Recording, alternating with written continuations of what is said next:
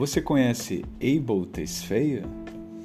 Não com essa pronúncia, provavelmente, e também com esse nome, bom, pode ficar bastante hermético. É o cantor e compositor canadense que se apresenta como The Weeknd. E se mesmo assim a sua mente não se revelou, de repente você não estava no lugar certo, na hora certa em que suas músicas tocaram, bom, onde você estava, ou simplesmente possa estar conectado com outros tempos, com outra musicalidade, saiba que The Weeknd atingiu um marco inédito. É, sua música, o seu single Blind Lights, se tornou pela primeira vez na história a, a música por mais tempo ficar entre os 100 primeiros na lista da Billboard. Ficou em primeiro lugar por 43 semanas e, por fim, ali em novembro de 2021, se tornou, assim, conseguiu estourar o recorde de uma música que era o, o, o The, The Twist, imagina, de 1960, que conseguiu ficar por 90 semanas na lista do Hot 100 da Billboard. É, então ele conseguiu superar uma música que inventou um gênero há mais de 70 anos e ali ficou então como esse ficou com essa estatueta é, de recorde histórico.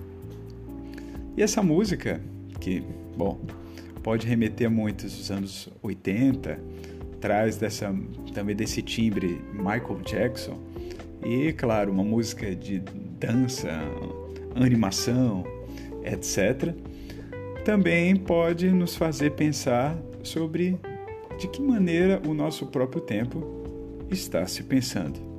Mas antes, lembra aí, a partir de um trecho, que música é essa?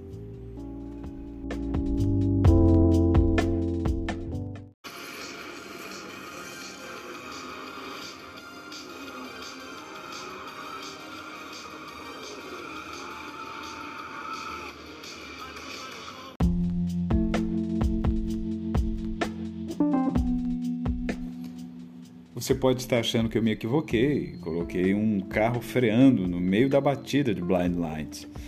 Mas não, é de propósito. Eu trouxe a sonoplastia do videoclipe da música, que é o que me interessa especialmente para a nossa conversa de hoje. O The Weeknd, para lançar o álbum, fez algo também inusitado com o visual, com o audiovisual.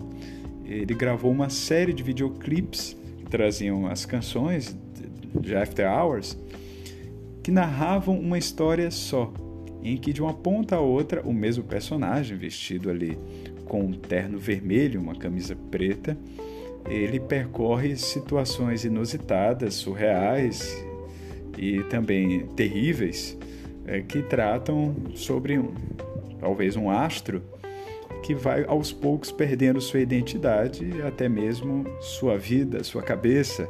Bom, vocês podem assistir todos os clipes no YouTube. E o que há de impactante, em especial, não só nesses videoclipes desse período do álbum After Hours, como também os videoclipes do álbum que estreou nesse ano, o Down FM, é que em todos eles parece que o personagem do The Weeknd, pode ser esse alter ego do Abel, ele está tentando fazer parte de uma festa que nunca dá certo.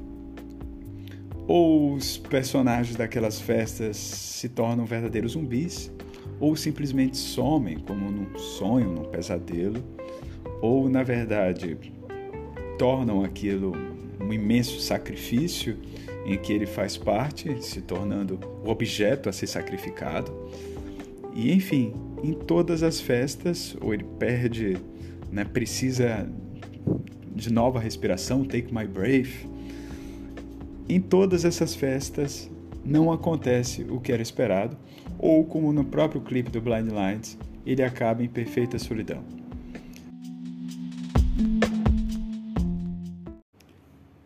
Lembro que li uma crônica, e já não me lembro exatamente a frase, em que se dizia que estamos num tempo em que cada um de nós sente que está acontecendo uma grande festa em algum outro lugar em que não estamos.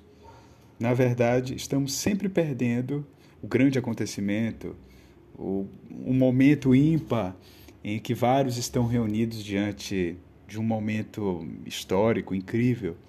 E na verdade nós não estamos nesse momento incrível histórico. Estamos simplesmente neste outro lugar. O lugar próprio, nosso, é que na verdade é um outro lugar que não é tão importante assim. E assim ficamos como que caçando, buscando nessa noite é, isolada, desértica, como aparece no clipe, essa festa em que temos certeza que esteja em alguma daquelas boates, em alguma daquelas portas em que vamos abrir e simplesmente encontrar, enfim, um momento de fervilha. E nos perguntamos honestamente o que seria necessário para chegarmos lá. Um milhão? Nos mudarmos para Nova York, Paris ou versão brasileira Herbert Vision para São Paulo, pagando um quarto-sala dois mil em um bom bairro paulistano? O que, que seria necessário? Nos juntarmos aos influencers, nos tornarmos os próprios influencers populares, famosos e, enfim, Onde está este grande acontecimento? Ao mesmo tempo, olhamos para os lados e notamos que os nossos colegas também não se tornaram os grandes rockstars que nós deveríamos ter nos tornado e alcançaram o pote de ouro, o fim do arco-íris. Talvez estejam mais como naqueles versos de Drummond em Mãos Dadas, em que se diz: Estou preso à vida e olho meus companheiros. Estão taciturnos, mas nutrem grandes esperanças. Bom, espero que a gente esteja nutrindo grandes esperanças. Ou daqueles versos da música Teatros Vampiros, Legião Urbana, em que se diz voltamos a viver como há 10 anos atrás, e a cada hora que passa envelhecemos 10 semanas, procurando empregos e tentando viver a vida da crise dos anos 80. Ops, então não é exatamente há 10 anos atrás, mas a música toca nas rádios e parece que está falando exatamente desse momento. Mas voltando ainda a essa outra música da rádio, parece que sim, o nosso Abel atingiu ali um milênio que atingiu o grande marco. E ele está só. Não há mais ninguém ao lado de seu sucesso. É como se intuísse que a solidão do grande, do grande feito, nesse momento não fosse apenas a solidão do artista que atinge um estrelato e é exaurido por tanta demanda, por tanta exigência de ser de um modo, se apresentar de alguma maneira.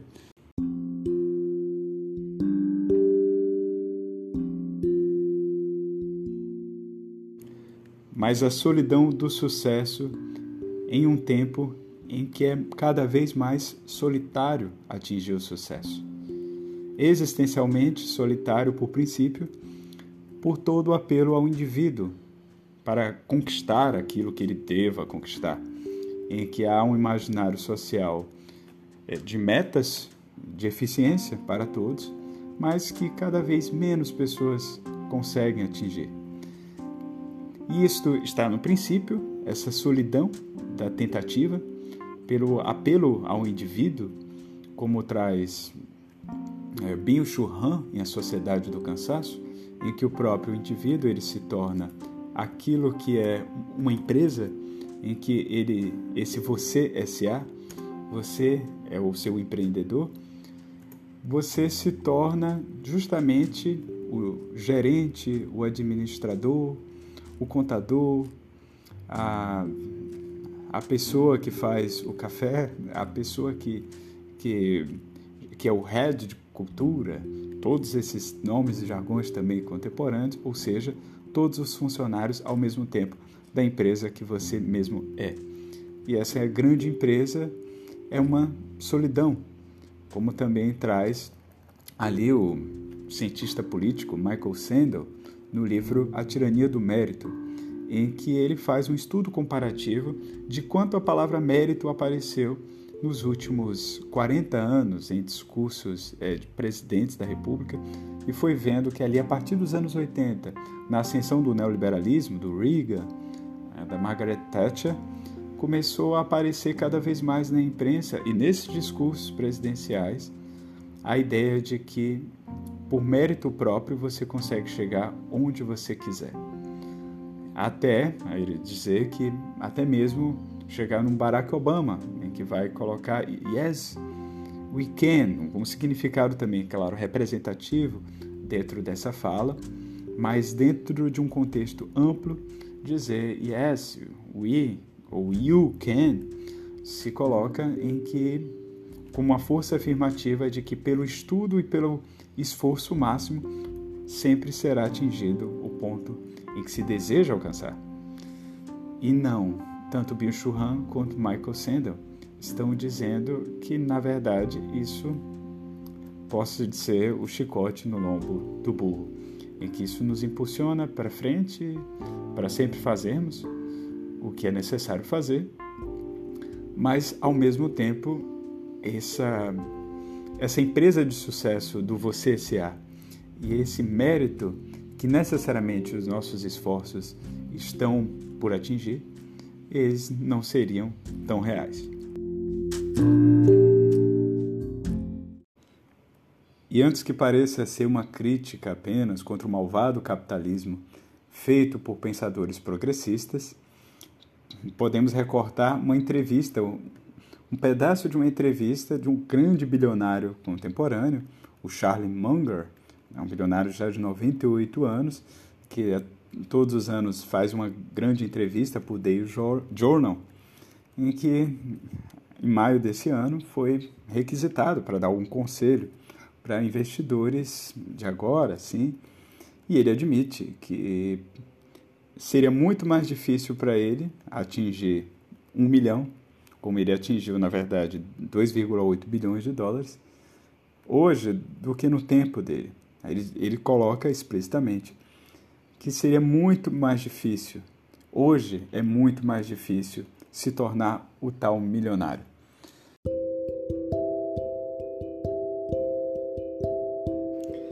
E não é apenas também a opinião de um senhor que, enfim, vê as coisas com mais lucidez, mas também parte de uma grande estatística.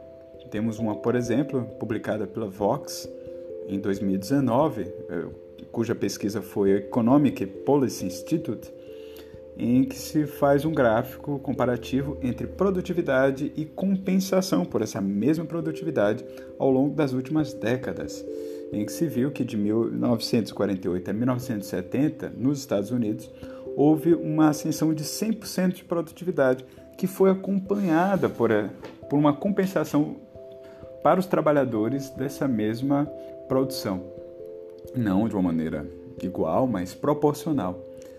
E isso teve uma escala até mais ou menos 1980, quando se descompensou.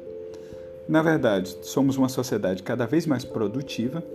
De 1948 até 2017, tivemos uma ascensão progresso, como se diz, de 246,3%, mas a compensação por isso estagnou em 114,7%, ou seja, de 1970 até hoje só aumentamos 14,7% de compensação por produtividade.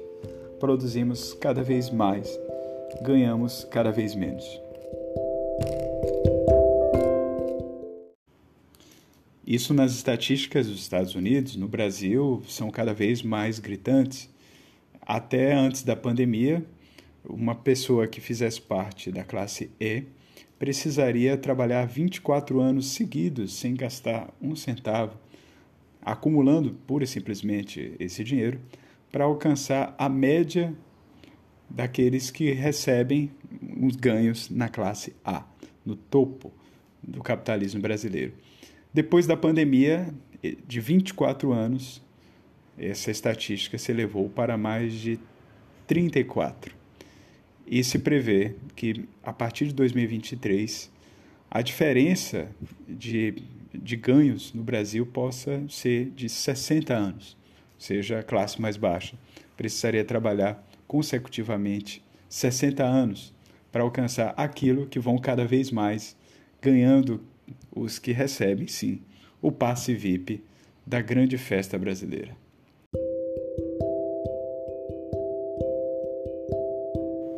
O cientista político estadunidense Malcolm Harris publicou então, em 2017, o um livro chamado Kids These Days: Human Capital and the Making of Millennials, ou seja, nesse meu inglês, a ideia de que como o capital humano está, o que ele está fazendo com os milênios, aqueles que nasceram entre os anos 1980 e 2000, que não apenas são mais mimados ou suportam menos, ou são pais cada vez mais tensos e preocupados e que mimam os filhos, aqueles que vão ser a geração Z, mas justamente são a corda de tensão desse mundo que algum dia se justificou de certa maneira e aquele em que nem mesmo o sistema, tal como está, consegue sustentar o seu ideal.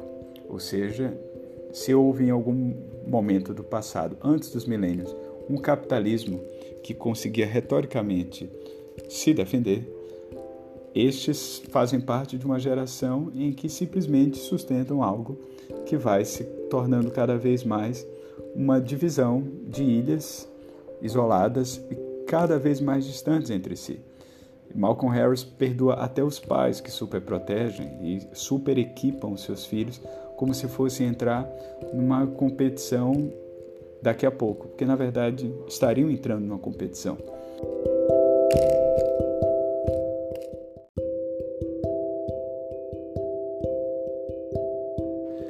Mas e The Weeknd?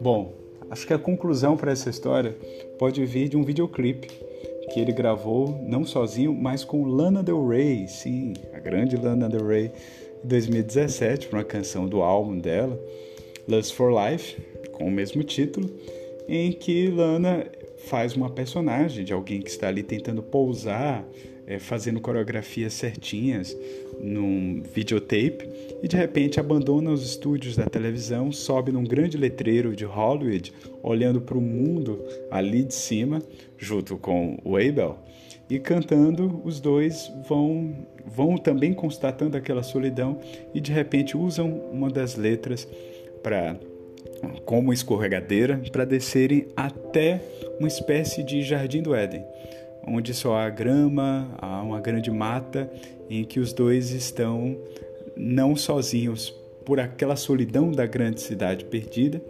mas sozinhos a ponto de recomeçar cosmicamente algo.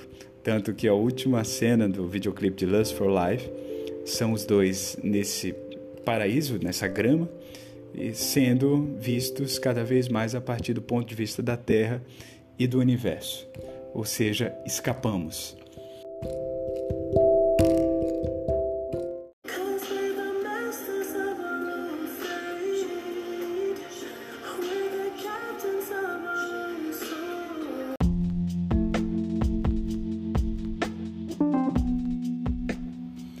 Em 1970, John Lennon cantou no fim do álbum Plastic Ono, é, com a música God, The Dream is Over, falando que aqueles anos 60, com os hippies, com os movimentos de rua, com aquela espontaneidade, de alguma maneira se acabariam. Estavam ali, aquele espírito do tempo estava se desfazendo.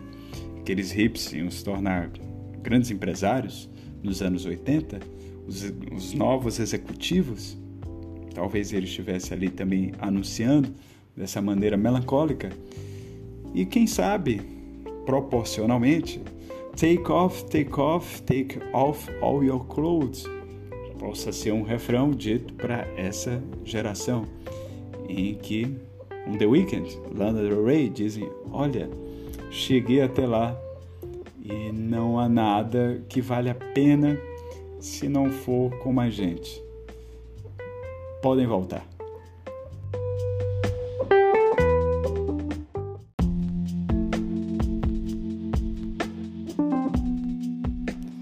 Esse foi mais um episódio do podcast Filosofia Guiada, feito por mim, professor de filosofia e autor, Saulo Dourado. Espero que vocês gostem dessas relações, dessas possibilidades de linkar ideias e mais ideias para pensar o nosso tempo presente. Obrigado e até a próxima.